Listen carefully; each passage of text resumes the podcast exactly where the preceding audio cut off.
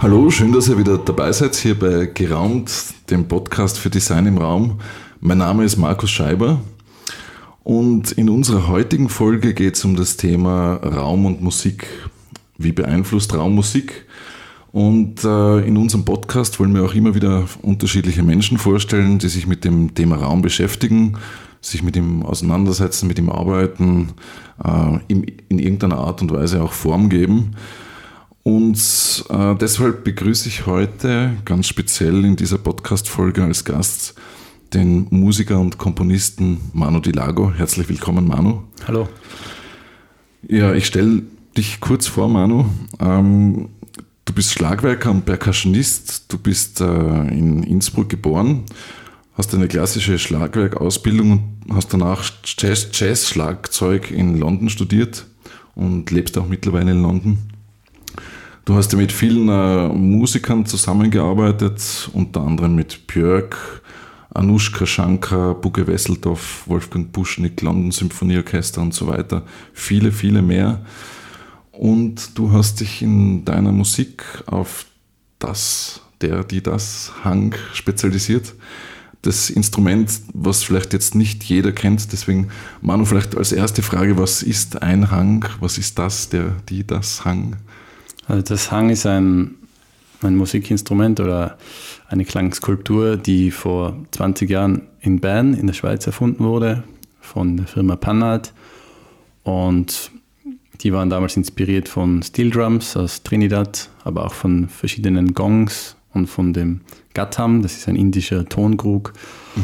Und so haben die ein melodisches Perkussionsinstrument erfunden, das man mit den Händen spielt und das einen sehr vielseitigen Klang hat. Also es kann teilweise ganz weich klingen wie eine Harfe. Es kann aber auch sehr perkussiv klingen, wie eine, eine indische Tabla zum Beispiel, das ist eine gestimmte Trommel. Mhm. Und ja, mich hat das fasziniert, das Instrument. Vor 15, 16 Jahren habe ich es entdeckt und, und seither habe ich es immer wieder oder immer gespielt und es ist immer mehr zu, zu einem Hauptinstrument geworden. Also damals war ich hauptsächlich Schlagzeuger und Perkussionist und das bin ich weiterhin, aber das Hang hat jetzt eine sehr wichtige Rolle eingenommen. Mhm. Ja, es steht ja immer wieder der, im Zentrum von, von deinen Kompositionen. Ähm, vielleicht kommen wir auch gleich auf das letzte große Projekt zu sprechen. Bei uns im Podcast geht es um Musik im Raum und da gab es ein sehr interessantes Projekt äh, namens Parasol Peak, wo ich, wie ich finde, der Raum eine sehr zentrale Rolle spielt. Ähm, vielleicht ganz kurz erklärt, du bist mit sechs Musikern auf einem Berg in den Alpen unterwegs. Äh, Parasol Peak gibt es als CD und als Film. Äh, der Film ist 30 Minuten unter der Regie von Johannes Eizetmüller und Jepp Hardwick. Es ist ein fiktiver Berg und die Musik ist dort live aufgenommen. Äh, sieben Stück mit dem Bonustrack. Und ich weiß, du bist leidenschaftlicher Bergsteiger. Ich habe es auf der Webseite gelesen. Und ich habe auch gelesen, es war eine Bergsteiger, äh, bergsteigerische Expedition. Und da meine Frage wäre, war es auch eine musikalische Expedition für dich? Ja, auf jeden Fall. Also das war ein, ein großes Abenteuer in allen Hinsichten. Wir, wir haben uns da auf, auf das große Unbekannte eingelassen. Also ich war eben mit einem mit sechs anderen Musikern unterwegs, die alle professionelle Musiker sind, die Tag ein, Tag aus im Konzerthaus oder im Tonstudio verbringen und Musik machen. Aber keiner von uns hat jemals sowas in dieser Form gemacht, dass man einfach mehrere Tage lang in den Bergen unterwegs ist, ohne Strom, was, was ein großer Unterschied ist zum, zum Studio oder zur Zivilisation. Mhm. Und ohne Schutz vor Kälte und, und Klima und Wetter. Und, und, und das war einfach ja, sehr exponiert da draußen und es war ein kurzfristiger Kälteeinbruch. Wir nahmen Anfang September auf und normalerweise sollte es dann nicht so kalt sein, aber wir waren bis zu über 3000 Meter unterwegs und hatten eigentlich meist Temperaturen um den Gefrierpunkt und mhm. über einen halben Meter Neuschnee, was das Ganze noch schwieriger gemacht hat. Gleichzeitig muss man sagen, dass es für einen Film auch irgendwie spektakulärer geworden ist dadurch. Also im Nachhinein sind wir froh, dass die Bedingungen nicht sehr äh, nicht sehr wander- oder bergfreundlich waren, aber für einen Film schaut es super aus und wir hatten auch das Glück, dass wir den Berg eigentlich fast für uns alleine hatten, weil niemand bei dem Wetter in die Berge gegangen ist. Und so jetzt im Nachhinein sind wir sehr glücklich, wie das alles abgelaufen ist. Ja, hat sicher die Dramaturgie gesteigert, der Nebel und äh, dieser Wetterumbruch. Und ähm, ihr seid ja mehr oder weniger vollkommen, die, also die ganze Zeit in, in, der Kulisse von den Alpen unterwegs, in, in mehr oder weniger unberührter Bergwelt. Äh, man muss dazu sagen, es ist ein fiktiver Berg, stimmt das? Also vom Namen her ist es ja fiktiv. Äh, äh war es ein Berg? Waren es mehrere? Kann man das Darf man das fragen? ja, also Parasol Peak ist genau, wie du sagst, ein erfundener Berg. Und weil es ein Film ist, lasse ich das auch sehr gerne einfach als erfundenen Berg dastehen. Und er spielt hatten, in den Alpen. Genau, das ja. Also wir hatten acht verschiedene Drehorte, aber das muss man da nicht so ganz genau drauf eingehen. aber der Punkt ist, es ist, es ist in den, es spielt in den Alpen und ähm, ihr habt da ja recht stark mit dem vorhandenen Raum äh, interagiert. Ähm, oder ihr habt es euch vielleicht auch inspirieren lassen, denke ich, natürlich recht stark. Jetzt vielleicht ein bisschen offener gefragt, wie, welche Rolle spielt Raum äh, in deiner Musik, vor allem der Raum, der dich umgibt? Wie, wie beeinflusst dich der Raum in deiner Arbeit? Also wenn man jetzt für einen bestimmten Raum komponiert, wie das zum Beispiel bei Parasol Peak der Fall ist oder der Fall war, oder wenn man eine Auftragskomposition bekommt für einen bestimmten Raum, dann hat man den Raum auf jeden Fall im Hinterkopf und, und muss die Einschränkungen des Raums beachten, aber auch die Vorzüge oder die, die Features von einem Raum beachten.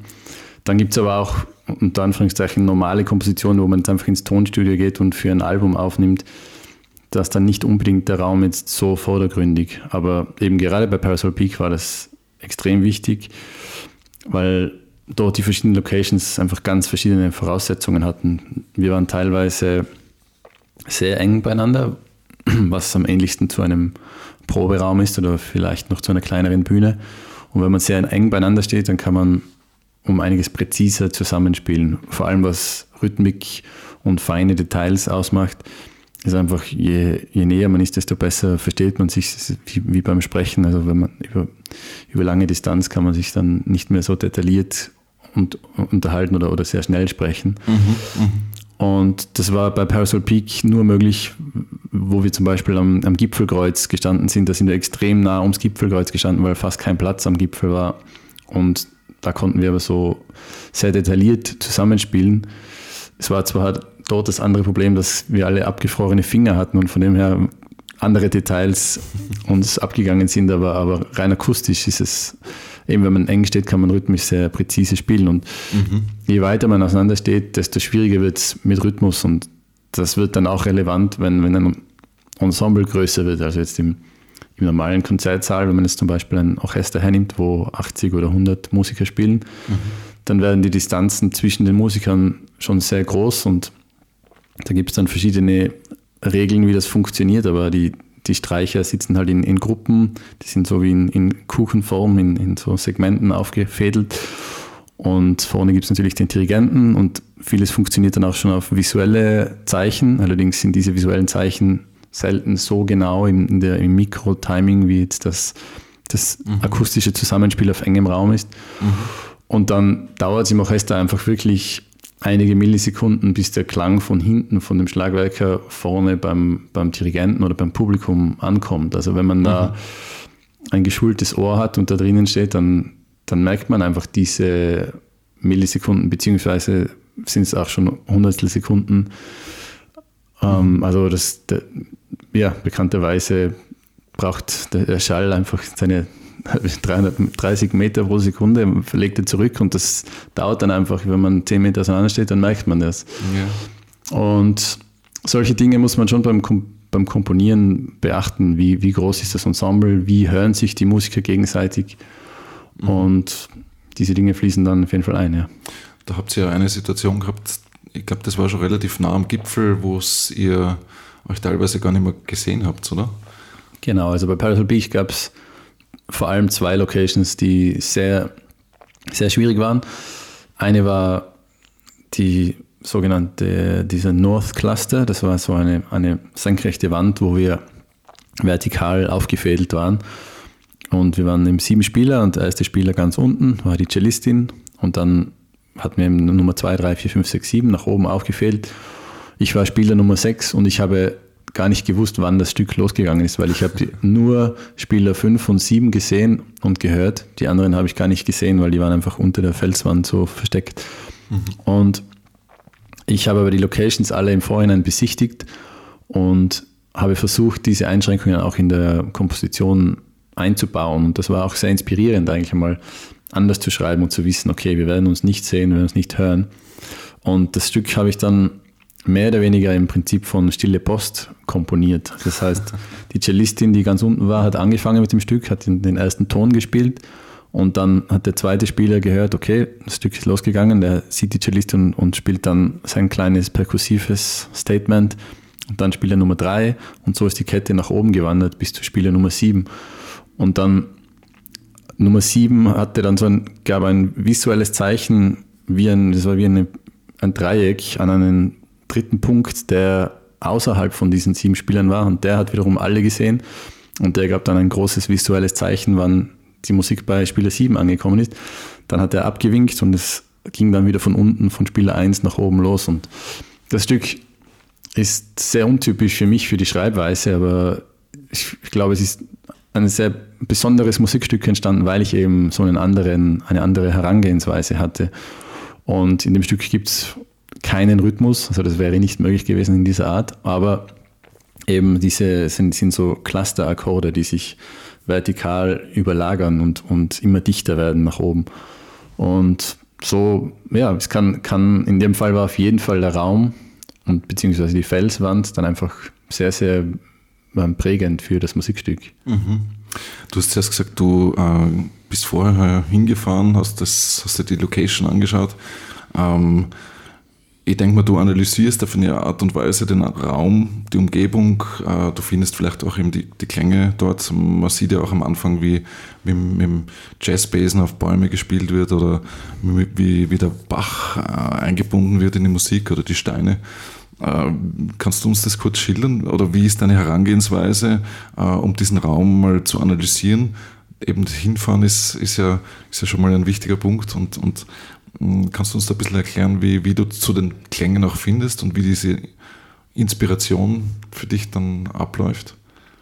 Ja, also bei Parasol Peak war es so, dass man zwar jetzt einen, man sieht einen 30-minütigen Film, der in fünf Tagen aufgenommen wurde, allerdings war ich vorher schon acht Monate beim Planen und das, das sieht man im Film nicht, aber die Planung schaute so aus, dass ich ganz viel unterwegs war in den Bergen und, und mit ganz anderen Augen und, und Ohren gewandert bin und geklettert bin, weil ich eben Filmlocations gesucht habe und, und Sounds gesucht habe.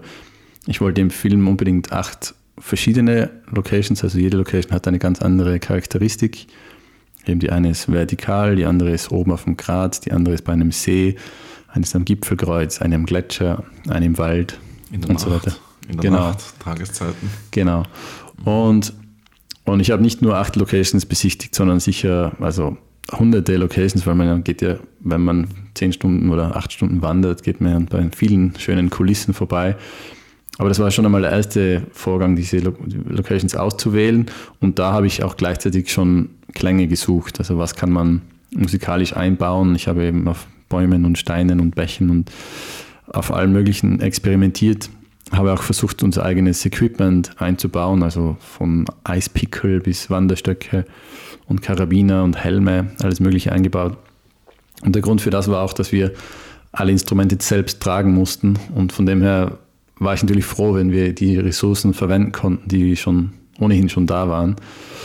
Und ja, so hat sich das Monat für Monat, hat sich dieser Plan ergeben und, und dann war eigentlich schon sehr viel vorgeplant, bevor wir dann zu den Locations gekommen sind. Hast du das dann auch aufgenommen, beispielsweise vor Ort und vielleicht im Studio dann nochmal nachgehört? Kann man sich so, ich, bin da recht unbedarft, wie, das, wie diese Herangehensweise ist, aber muss man das auch soundtechnisch zum Beispiel ausprobieren, wie das tontechnisch funktioniert? Ja, schon eigentlich. Also wir haben beim einen oder anderen Locations ähm, Scouting Day hatte ich auch meinen Tontechniker dabei, mit dem ich ein paar Tests gemacht habe.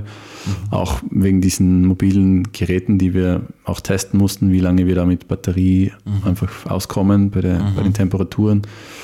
Und bei einem anderen Location Scout habe ich auch mal zwei andere Musiker mitgenommen, um ein bisschen ein Gefühl dafür zu bekommen, wie das sich anfühlt, dort zu musizieren und so Dinge wie im Bach zu spielen. Das muss man dann schon ausprobieren auch wie, wie lange geht das, weil der Bach ist natürlich auch äh, sehr kalt und, und wenn man da halt lange drin steht oder lange die Hände drin hat, dann das geht auch nicht ewig. Und ja, also das ist, wir haben einfach so viel wie möglich ausprobiert und, und waren aber dann, finde ich, gut vorbereitet. Natürlich gab es immer noch die große ungewisse Wetter und, und dann die, die Fitness und so weiter, dass man vor allem nach, man kann das nicht vorhersehen, wie, wie sich das nach fünf Tagen mhm. anfühlt mit, mit ganz wenig Schlaf und, und Erschöpfung. Aber wie, äh, wie ist es, komponierst du dann vor Ort oder komponierst du vorher oder komponierst du nachher oder ist es ein, eine Mischung aus allem? Also die Kompositionen waren circa einen Monat vor dem Drehtermin fertig. Mm, das war so, dass teilweise waren so Fragmente, musikalische Fragmente schon da und dann bin ich in die Berge zum Scouten und, und dann hat sich das ein bisschen zusammengefügt, dass ich mir gedacht habe, okay, diese Sounds kann ich mit diesen Akkorden oder mit dieser Melodie zusammenführen oder mit diesem Beat. Und so haben sich dann die musikalischen Fragmente zu den Locations zugeordnet und so hat sich dann auch mit vielen Gesprächen mit den beiden Regisseuren einfach auch eine, eine Story entwickeln müssen, die sowohl dramaturgisch Sinn macht, also vom, vom visuellen her, aber auch vom, vom musikalischen Sinn macht. Also das sind mehrere Ebenen gleichzeitig zu bedienen und wir haben da sehr viel meistens über Skype kommuniziert, weil die alle, alle, alle woanders wohnen. Mhm. Aber das war wichtig, dass wir uns da viel ausgetauscht haben und wir haben letztendlich dann ein 50-seitiges Skript gehabt für einen Film, der völlig ohne Text und Sprache ist. Also das, da war schon viel Planung involviert. Ja, auf jeden Fall. Ähm, es ist ja die Rahmengeschichte quasi, wenn man so von einer Rahmengeschichte sprechen kann, ist dieser Aufstieg, den, den die Band, sage ich jetzt mal, äh, macht von ungefähr 900 Meter auf 3000. Und im, im Film ist ja quasi immer, man ist immer in Bewegung. Äh, und je weiter man hinaufkommt, desto dünner wird auch die Luft, desto anstrengender wird es auch. Wie du gesagt hast, das Wetter hat umgeschlagen, also es ist, es ist äh, ein bisschen widriger geworden, äh, Schneefall. Ähm, es verändert sich aber auch natürlich der Raum nach oben hin. Ähm, hat diese Geschichte und diese, diese Anstrengung, war das auch ähm, für dich ein Teil von der Komposition oder und, und diese Höhen, ähm, diese Höhenunterschiede, war das ein Teil von deiner, hat das irgendwie Einfluss gehabt? Also die, die Geschichte ist eigentlich sehr einfach gestrickt. Die Geschichte ist einfach, man geht unten im Wald los und wie bei den meisten Bergtouren geht man höher und höher und höher und erreicht einen Gipfel. Also so ist es bei mir meistens so, wenn ich eine Bergtour mache, versuche ich meistens einen Gipfel als Ziel zu haben, weil ich das einfach als Motivation gerne mag und, und das, das schön finde. Und, und so ist der Film strukturiert. Das ist eigentlich grundsätzlich sehr einfach gestrickt. Aber natürlich mussten wir vom Filmtechnischen schon schauen, dass wir da auch, auch den, den, das Publikum ähm, bei, bei, bei die Aufmerksamkeit halten und die Spannung halten. Das heißt, dass es nicht nur höher und höher wird, sondern dass auch immer wieder neue Elemente zum Vorschein kommen, dass man jetzt nicht gleich beim ersten Stück schon alle Drohnenshots und, und alle, also alle fernen Bilder oder, oder alle Gesichter zeigt, sondern dass man einfach das Ganze immer mehr und mehr aufbaut, dass neue Stücke, neue Elemente dazukommen. Das ist, mhm.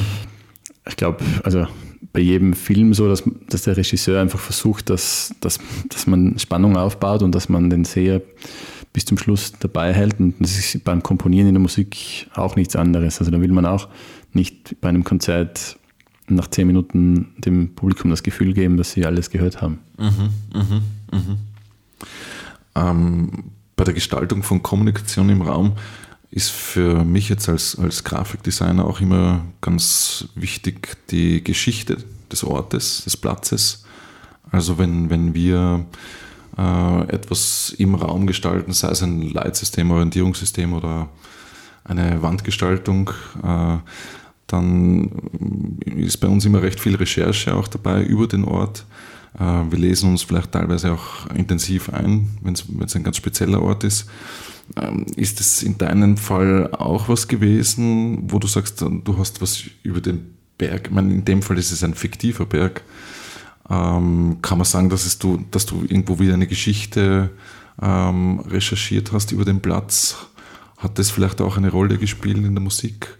Oder ja, ist es eh so fiktiv, dass das Jetzt, ich, ich bin so suggestiv in den Fragen, aber ja, ich würde das gerne also es überlassen. Eine, eine viel Hintergrund, muss ich ehrlich gestehen, habe ich da jetzt nicht gesucht, aber wahrscheinlich ist es für mich mehr so ein, ein, ein Heimatbezug, weil ich eben seit zwölf Jahren in London lebe. Mhm. Und die Berge, wo wir dann letztendlich gefilmt haben, die sind alle in der Umgebung, von wo ich aufgewachsen bin und, und alles Berge, wo ich eigentlich vorher auch schon, schon in der Umgebung gewandert und geklettert bin. Und, und ich glaube, es ist eher so ein persönlicher Bezug für mich da, als, als dass ich jetzt da die, die Geschichte mhm. irgendwie studiert habe. Mhm. Ja. Mhm. Ähm, jeder Raum, äh, architektonischer Raum oder Naturraum, hat ja spezielle Klangeigenschaften. Damit meine ich sowas wie Wetter, Wind, der Bach zum Beispiel. Ähm, in manchen von den Stücken ist es ja mehr spürbar, mehr hörbar als bei anderen Stücken. Beispielsweise bei Alpine Brook. Ähm, aber es gibt noch andere Stücke, wo, wo, wo jetzt direkt die, die Natur, quasi der Natursound, ähm, jetzt nicht verdichtet worden ist, so wie du es ja machst, wenn du ein Instrument oder einen Stein hernimmst und den Rhythmus klopfst, äh, gibt es ja auch den Stein, der mal zufällig runterfällt. Mhm. Aber du verdichtest ja quasi die, die, den Sound und machst daraus eine Komposition. Aber manchmal gibt es ja auch den Natursound, äh, der dann quasi zufällig reinspielt. Äh, und den habt ihr auch dabei. Ja, also wir haben, das war relativ spannend, dass vom, vom, von der Balance zwischen Musik und Natursound irgendwie, wie, wie, wie pegelt man das aus? Und auch eine der, Herausforderung für den Ton. Ja, auf jeden Fall. Also wir haben, es war halt, am Berg ist es sehr windig und wir haben versucht, schon Mikrofone mit, mit gutem Windschutz zu haben, aber es ist fast unmöglich, dort den Wind total zu eliminieren. Und das war uns auch bewusst. Und ich habe das auch von Anfang an gesagt, dass es für mich kein Problem ist, wenn der Wind zu hören ist, oder ich, oder ich will das auch, dass der, dass der Hörer das spürt, dass es windig war. Es war nur so, dass es nicht, es darf nicht überhand nehmen, dass die Musik einfach komplett auslöscht, was theoretisch bei, bei Mikrofonen schon passieren kann. Aber der Wind war auch in dem Sinn die, die größte Unbekannte für die Aufnahme und es hat eigentlich gut funktioniert. Was wir mehr planen konnten und was eigentlich sehr spannend war, ist, wenn eben so Geräusche da waren wie, wie Wasser, und dann, dass man die auch von vornherein schon richtig platziert. Das heißt, wie nahe am Bach stellen wir uns auf? Weil je näher wir uns zum Bach stellen, desto lauter wird das Wasser in den Mikrofonen. Und das war eines der, der Elemente, die wir schon im Vorhinein versucht haben zu testen mit dem Tontechniker, dass wir einfach gesagt haben, okay, wir, wir versuchen direkt am Bach zu spielen oder wir gehen zwei Meter weg oder vier Meter weg und, und versuchen eine natürliche richtige Balance zu finden, dass der Bach zu hören ist, aber nicht zu laut und nicht zu leise ist. Und das war eigentlich überhaupt, weil das ganze Projekt so naturbezogen ist, wollte ich auch den, den Sound, den Klang möglichst natürlich haben. Das heißt, wir haben uns da ganz alten Mitteln bedient, also wie, wie Musik vor 60, 70 Jahren aufgenommen, ist, aufgenommen worden ist, dass wir uns schon von der Aufstellung her im Raum versucht haben, die Balance zu, und die Abstände, die Abstände zu den Mikrofonen richtig zu haben. Das heißt, wenn jetzt ein, eine Trompete ist eines, zum Beispiel ist ein sehr gerichtetes Instrument, die spielt geradeaus aus dem Trichter in eine Richtung. Mhm. Eine Klarinette ist das überhaupt nicht. Bei der Klarinette kommt der, der Klang aus dem, dem gesamten Rohr, in, strahlt in alle Richtungen ab. Und solche Dinge haben wir versucht, schon bei der Aufstellung zu beachten, dass die Trompete oder auch die Posaune, die spielen oft in eine andere Richtung vom Ensemble. Also das sieht man bei der Szene am Gipfelkreuz ganz gut, dass wir zwar extrem nah stehen, aber die Trompete in eine andere Richtung spielt, dass es dann im Mix besser klingt. Oder eben, dass wir auch zum Beispiel am Gletscher hatten wir so eine V-Aufstellung, also da waren wir in einer V-Form zu siebt.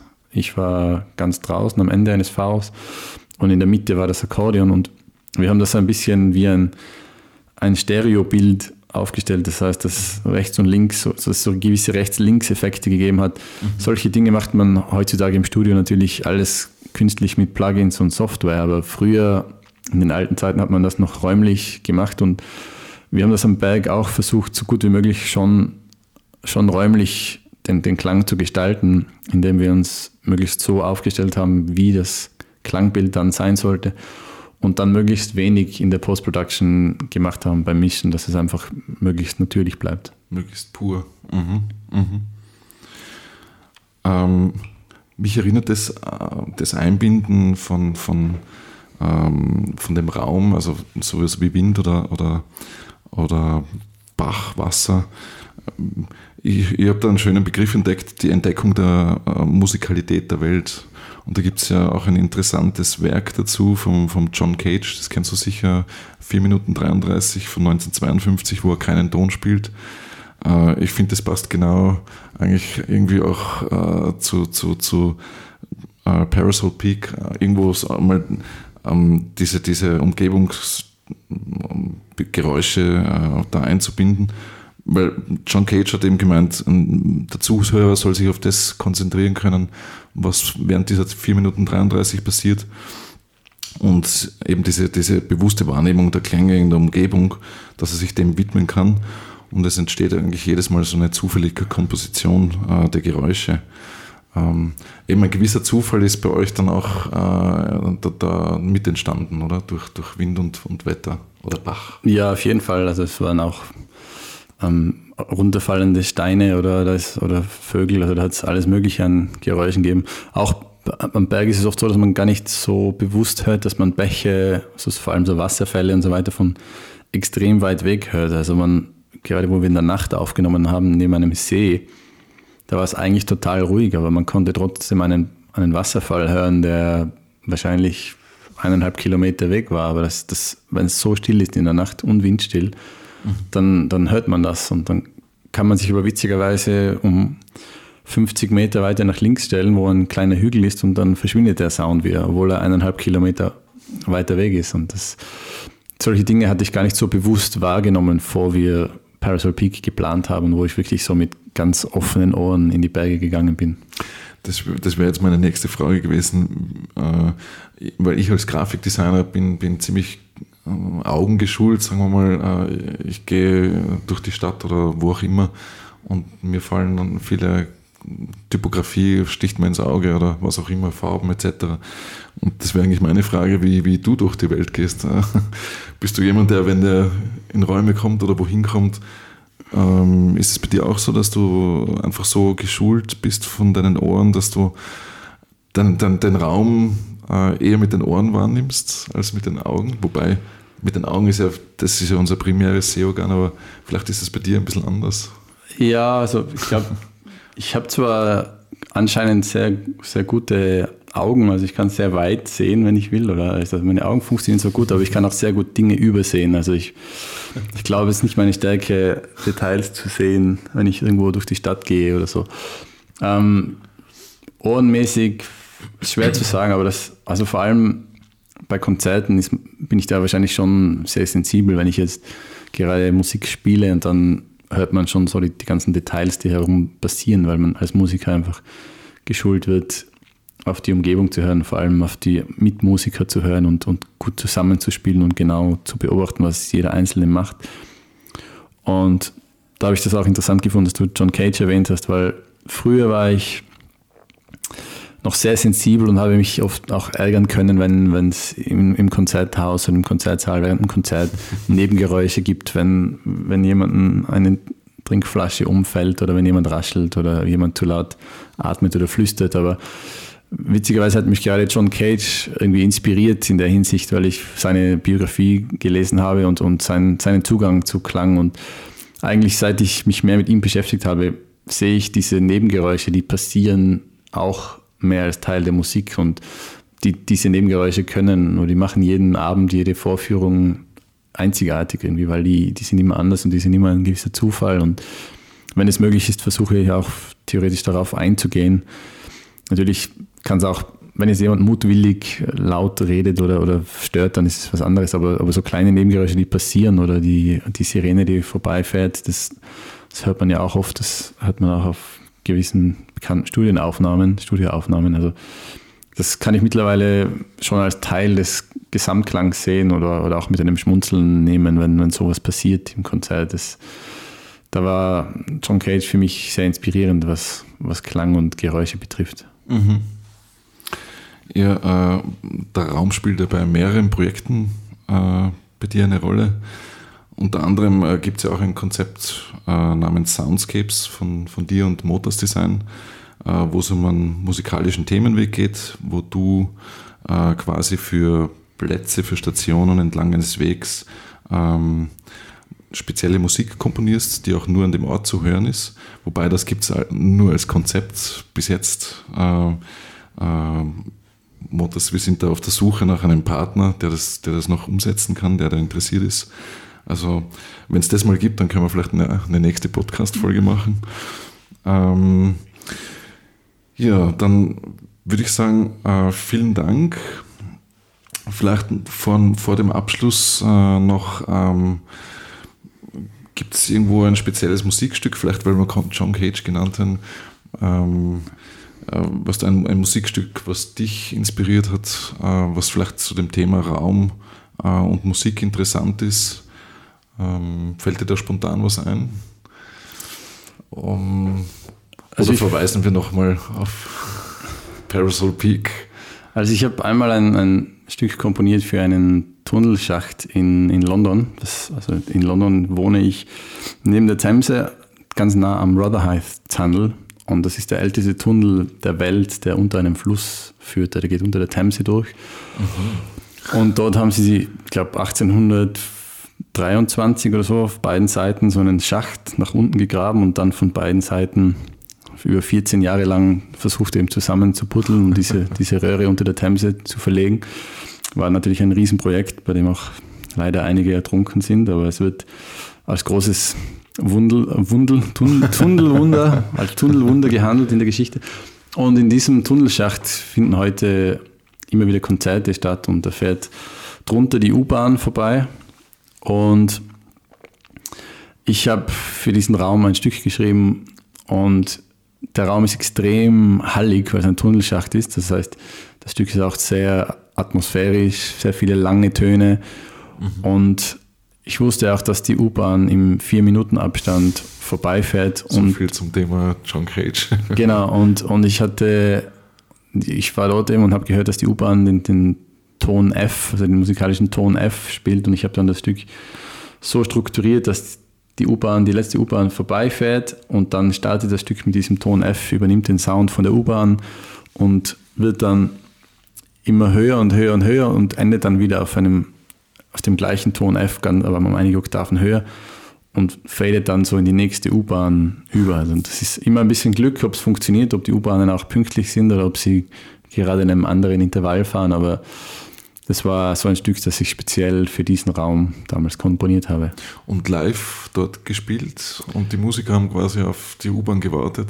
Genau, ja, es war, ein, es war, ein, Quintett und wir haben gewartet, bis die eine U-Bahn vorbeifährt und dann übernommen und dann mit dem Eintreffen der nächsten U-Bahn war dann das Stück aus. Klingt sehr spannend. Also auf jeden Fall nachzuhören auf YouTube weißt du zufällig den, äh, sonst schreiben wir das in die, in die Shownotes, den, den, die, unter was man das suchen kann, Manu Di Lago Tunnel also das Stück heißt Konzert. Rising Between the Trains. Ah, okay, passt. Ja. Ja, zu finden auf YouTube. Ähm, Im Netz findet man dich unter? Ja, Manu Del Lago ist mein Name und manudelago.com ist meine Website. Und sonst gibt es noch einige Live-Termine. Ähm, Genau, ja, also es kommt jetzt im September dann ein neues Album von mir raus namens Circadian und dieses werden wir dann in ganz Europa touren. Ende September, Anfang Oktober werden auch sechs Konzerte in Österreich dabei sein, aber dann die meisten sind im Ausland. das gibt es auf jeden Fall alles noch in den Shownotes nachzulesen. Ähm, ja, schickt uns auch gern euer Feedback, Wünsche, Anregungen mit einem E-Mail an podcast.geraumt.com. Ja, Manu Delago, vielen, vielen Dank. Es war sehr interessant, auch die Hintergründe von eurem Filmprojekt äh, da mitzubekommen und äh, einen Einblick zu bekommen in die, wie du arbeitest und, und was Raum für dich bedeutet, wie du mit Raum arbeitest. Ähm, vielen Dank, Manu. Danke auch. Auf unserer Webseite www.geraumt.com findet ihr noch alle vergangenen Folgen dieses Podcasts. Ich wünsche euch alles Gute, viel Spaß beim nächsten Mal hoffentlich wieder dabei und adieu.